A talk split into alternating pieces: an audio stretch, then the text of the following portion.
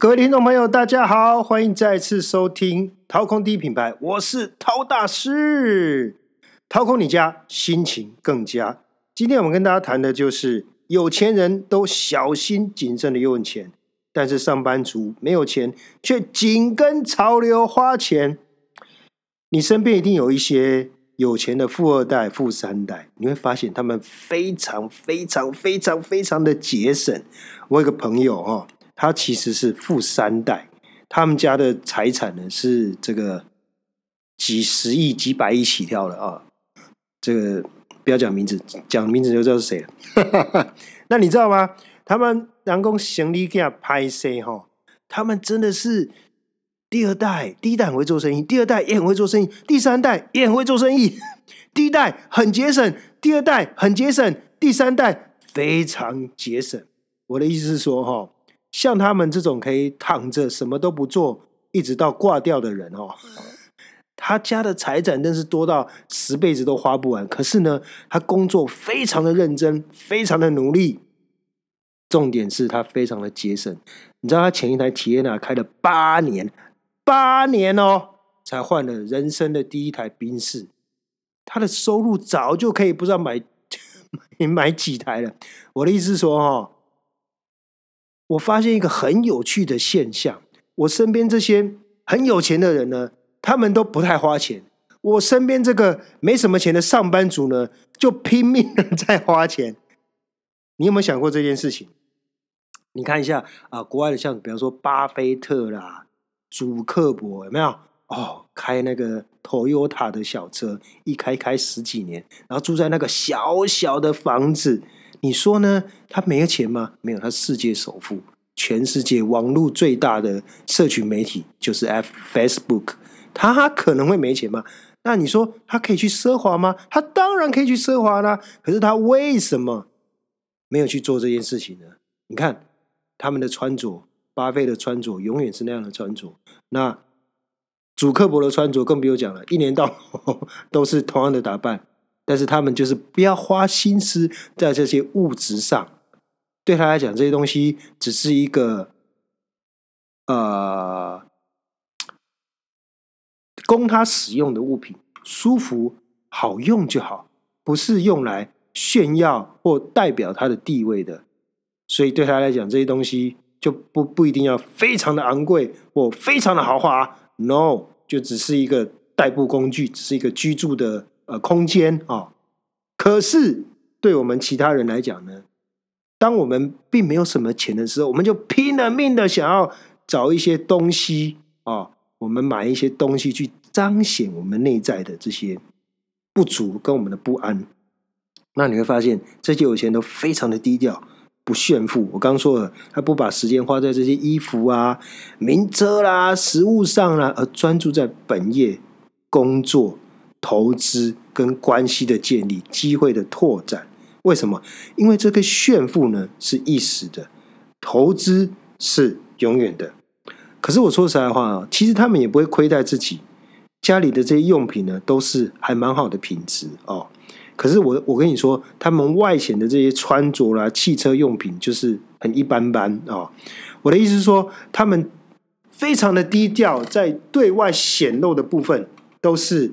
啊，不会让你觉得很珠光宝气，但是他们也不会亏待自己啊，因为他们已经有这样的一个收入、跟身份、跟地位了嘛。哦，有一句话叫做“你的财宝在哪里，你的心就在哪里”。我跟你讲这句话呢，你去把这句话拿去检视你所拥有的东西，比方说你家最多什么物品啊，花最多的钱的的东西是在哪里啊，就代表你心中看重的是什么。比方说，你家个厨具可能是很高级的。比方说，你家可能有很多的红酒、名牌、古董，很多名牌啊，就代表你特别看重这些东西，所以你就会花很多的钱，花很多的时间在这些物质上面。好，那你想想看哈，如果你只是一个每个月拿固定薪水的上班族，每个月的钱跟时间就只有这么多，这就有点像是一个圆形的饼。当你把你的时间跟薪水拿去买某个东西，代表你其他部分的预算跟时间就会被排挤掉了。也就是说，你就没有其他的预算跟其他的时间去做其他的事情了。所以呢，我的意思说，不是说呃，我们就一定要非常省吃俭用，我们一定要嗯，非常的节俭度日，no，而是说，我们要必须非常小心谨慎的啊，花我们的钱，而且你的钱其实哦，就像时间一样哦，用掉了再也回不来了，除非呢，你拿去投资。你的空间也是一样哦。当你买回来的，你的空间被你买回来物品给占据的时候呢，依照人的惯性，我告诉你，就是永远被占据了。直到什么呢？直到你搬家的那一天，这个东西它才会重见天日。所以呢，除非你赶快觉醒，定期的清理，否则你家的混乱、你家的拥挤、你家的这个没有秩序，就会是新常态。所以，你们家累积的杂物，就像你的缺点、你的软弱，你要有个心理准备，很难移除，除非你下定决心要对付你这个弱点，你要对付你的肥胖，你就会很努力的去减肥、运动、节食，吃的健康一点。同样的，你决心要让你家不再那么混乱，不再堆积那么多东西，你就要去处理。你家累积今年累月下来累积的这么多这么大量的东西，然后重新去检视每一个你买回家的东西到底对还是不对？你看很多的基金都有一个警语，什么谨慎理财，信用至上，对不对？我们对于我们的空间跟金钱呢，也要非常谨慎的运用。你要记住一句话：留得青山在。不怕没柴烧啊！我们大部分都是今天用光光，明天再说吧。钱用光，你需要花时间再赚，对不对？可是空间塞满呢，同样的，你要花时间去清理。可是呢，依据人的惰性跟人的惯性，面对我们积弊已久的这个囤积，就像我们面对我们身上的肥肉，我们就怎样？下一餐再说吧，减肥明天再说吧。所以永远这个问题没有办法解决，我们会继续的堆积而不去清理，所以我们家的混乱就跟我们身上的这个肥肉、赘肉、肥胖是一样的，很难清除，除非你下定决心去清理。那你想想看哈，为什么这些有钱人可以一直很有钱？为什么？因为他们一直存钱，一直投资啊。那为什么？你想想看，我一个上班族哈，其实薪水也不会太差呢，哈，为什么一直存不到钱？因为你一直在买东西，可是你说我有很努力的断舍离呀，你断舍离完之后，哇，空间瞬间变得很干净、很整齐、很舒适，你马上又买一堆进来，所以你必须从根本去评估每一个进来你家的东西到底是不是适合你，不然就会变成一个恶性循环。你一定要有很有意识的决定要终止这件事情，这件事情才有可能会被终止。有钱人呢想的跟你不一样，买的跟你不一样，存的东西也跟你不一样，这就是所谓的复利。复利的可怕就是这样子。可是我觉得我所谓的有钱，也可以是心态上的富有，不一定是物质上真的要非常有钱，而是你有意识的开始觉得我。要朝有钱人的方向去前进，我要朝存钱的方向去前进。所以十年之后，本来大家都在同样的起跑线，你就会发现，你跟你的同事、你的同学、你的邻居、你的亲戚有很大的差别哦。所以呢，我想说，你这个道理也可以运用在你家的空间上。当你有意识的想要让你家的空间变得很清爽、很简单、很舒服，没有那么多东西堆积的时候呢，你可以运用同样的道理。就是有意识的啊清除东西，并且也非常有意识的筛选每一个进入你家的物品。我们要停止继续被潮流、趋势、时尚、流行所绑架。我们每一个人呢，其实就有点像一粒小小的沙粒，那潮流就有点像是海浪，你只能努力找个地方躲起来。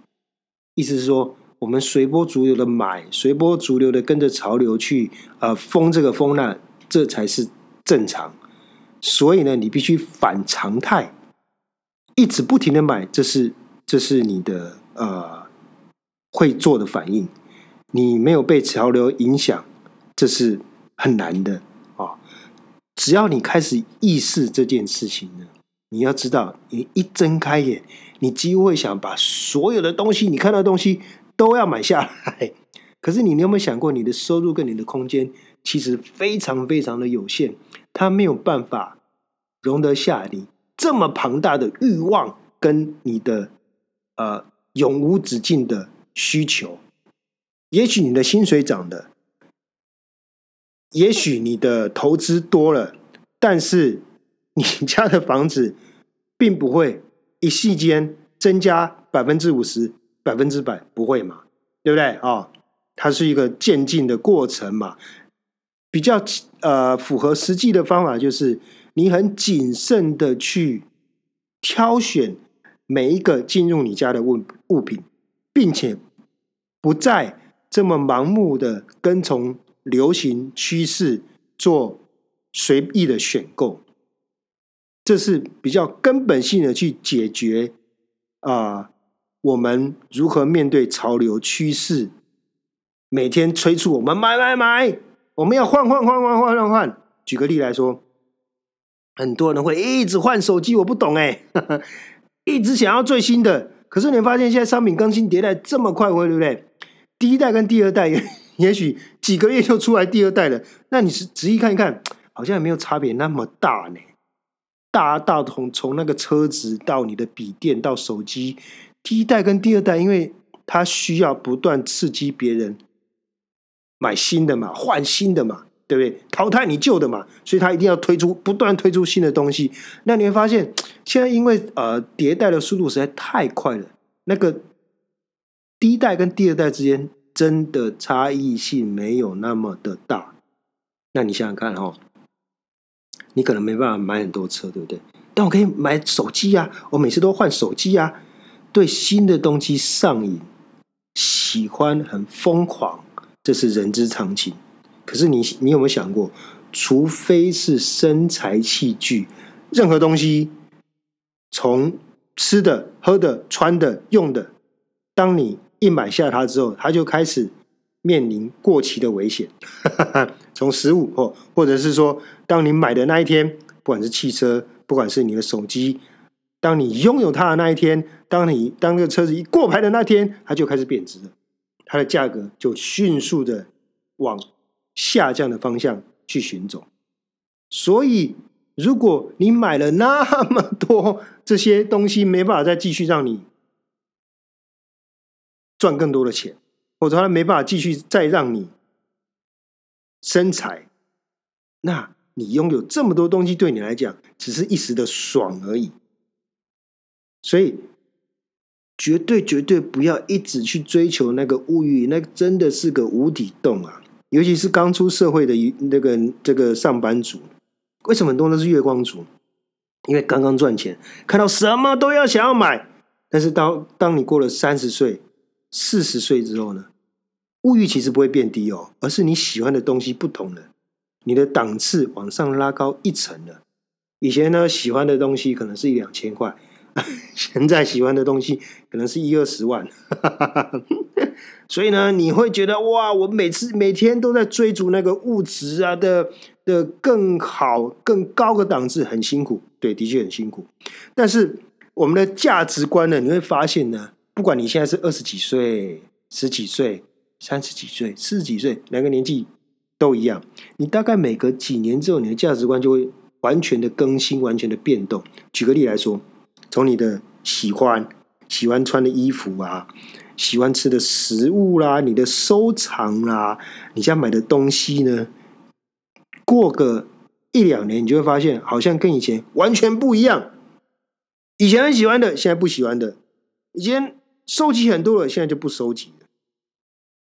所以你要记住，我们的我们的心态跟我们喜欢东西是随时在变的，是非常多变的。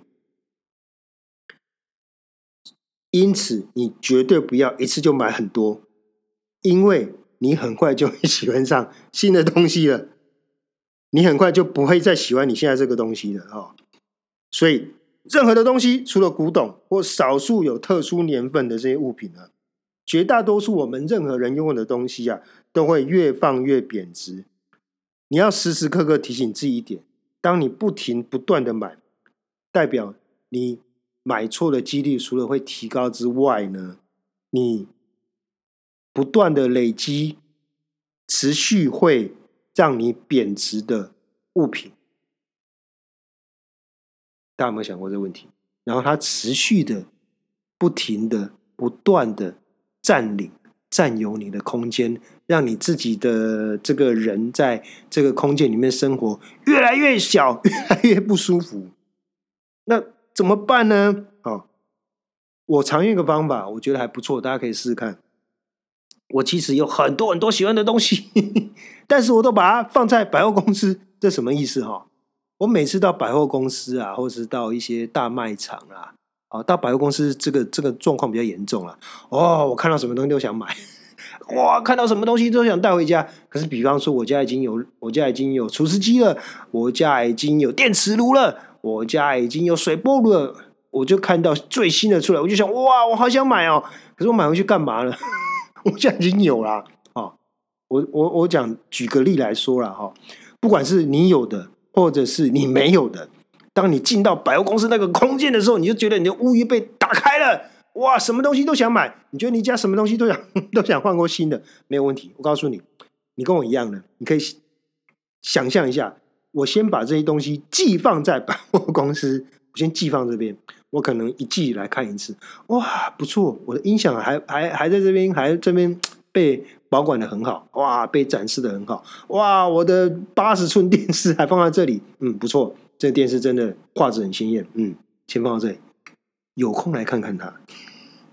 我为什么要做这件事情的原因，就是说，你想要跟需要哈，一般人都很难去理清楚嘛。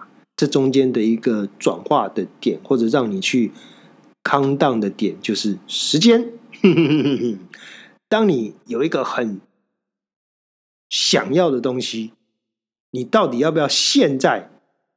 就要买呢，你放上一个东西叫做时间，你还是可以去做一些搜寻啊，去看啊，去比价，没有问题。你可以三不五时到百货公司去看一看，哇，我想要买的这个电视，哇，八十寸电视，哇，我想要买的这个这个这个呃电暖器，哇，最新款的电暖器，三不五时去看一下啊。放上一段时间之后，你就发现，哎。